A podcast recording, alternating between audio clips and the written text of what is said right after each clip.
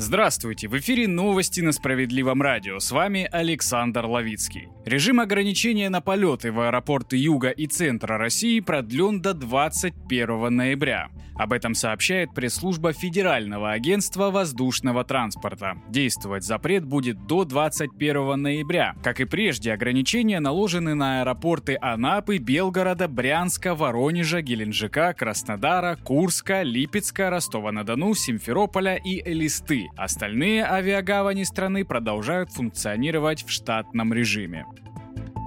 Из оставшихся в российских ТЦ иностранных ритейлеров в лидерах, как ни странно, оказались бренды США. В российских торговых центрах продолжают работать 152 зарубежных ритейлера. Лидерами по количеству представленных в России брендов являются такие страны, как США 22,4%, Италия 15,1%, Франция 10,5%, Турция и Германия с показателями 9,9%. По данным аналитиков, наименьшая доля приходится на Казахстан, Финляндию, Южную Корею и другие страны.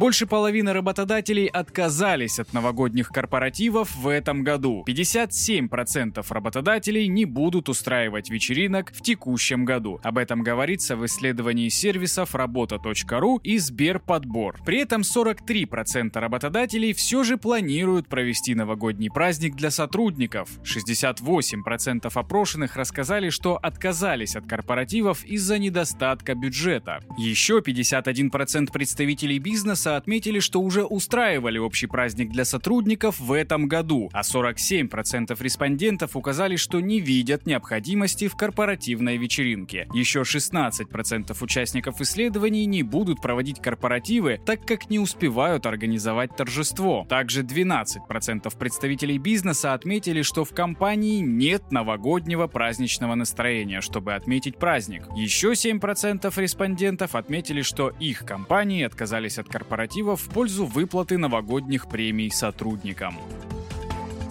Треть российских студентов тратит не более 10 тысяч рублей в месяц. Каждый второй российский студент испытывает финансовые трудности. При этом треть учащихся стараются не тратить более 10 тысяч рублей в месяц. Об этом свидетельствуют результаты опроса, проведенного образовательной платформой Skillbox совместно с командой исследований ВК. Как показал опрос, треть респондентов редко сталкиваются с финансовыми проблемами – 29%, так как почти четверть не нуждаются нуждаются в деньгах, это 23%. Основным источником средств почти для половины учащихся является помощь родителей и близких, 46%. Только 15% опрошенных хватает стипендии, 12% получают дополнительный доход благодаря грантам. Ежемесячные расходы абсолютного большинства, 72% студентов, составляют до 30 тысяч рублей. При этом 32% стараются не выходить за рамки 10 тысяч рублей, а 14 14% за рамки 20 тысяч. Еще 17% опрошенных тратят до 40 тысяч рублей и лишь 11% выше этой суммы.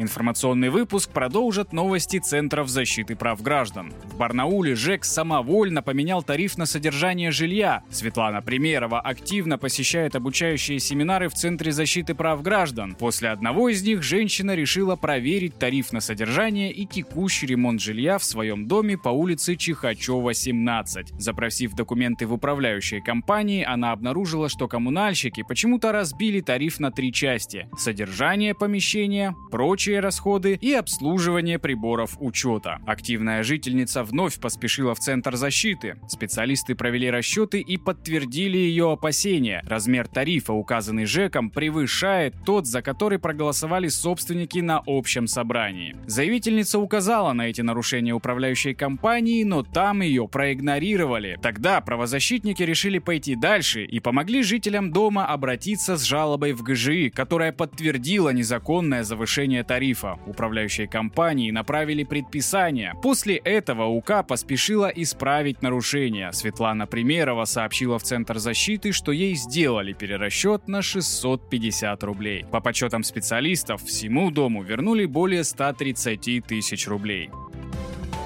А вот в Екатеринбурге чиновники отобрали у инвалида гараж, который сами же ему и выдали. Антон Леонидович – инвалид с детства, но мужчина старается не унывать по жизни. Он прошел обучение на вождение, получил права и купил автомобиль. Также он заключил с администрацией Екатеринбурга договор аренды на земельный участок под гараж. Но каково же было удивление мужчины, когда в один прекрасный день он увидел, что его участок огородили забором. Он сразу же позвонил в районную администрацию. Там заявили, что он должен освободить землю и перенести свой гараж на другое место, потому что ее передали в пользование вузу. Инвалид не знал, как ему теперь добиться справедливости. Помощь ему пришла от депутата Госдумы Андрея Кузнецова и Центра защиты прав граждан. Политик оперативно направил запрос в прокуратуру Свердловской области и надзорный орган подтвердил нарушение прав заявителя. Чиновники сразу же засуетились и нашли для Антона другой земельный участок еще ближе к дому, чем прежний. А также обязались перенести гараж за счет администрации. Мужчина оставил письменную благодарность Андрею Кузнецову со словами «Пообщавшись с вашими коллегами и единомышленниками, лично у меня появилась надежда на лучшее будущее России». Заключении напомню слушателям Справедливого радио, что акция, которую проводят Центры защиты своих не бросаем, продолжается. Центры защиты прав граждан по всей стране продолжают сбор гуманитарной помощи жителям Новороссии и участникам СВО. Каждому из нас по силам согреть сердца и поддержать жителей Новороссии и наших ребят, сражающихся за их жизнь и свободу. Нашим соотечественникам нужна ваша поддержка. Вы также можете присоединиться к акции. Мы собираем Собираем теплые вещи, лекарства, продукты питания, предметы гигиены и быта. Прием гуманитарной помощи осуществляем в часы работы Центров защиты прав граждан. Найти ближайший из них в вашем городе можно на сайте справедливо.центр или позвонив по телефону горячей линии 8 800 755 5577. Это были новости на Справедливом радио. С ними вас познакомил Александр Ловицкий. Оставайтесь с нами, встретимся в следующем часе. Thank you.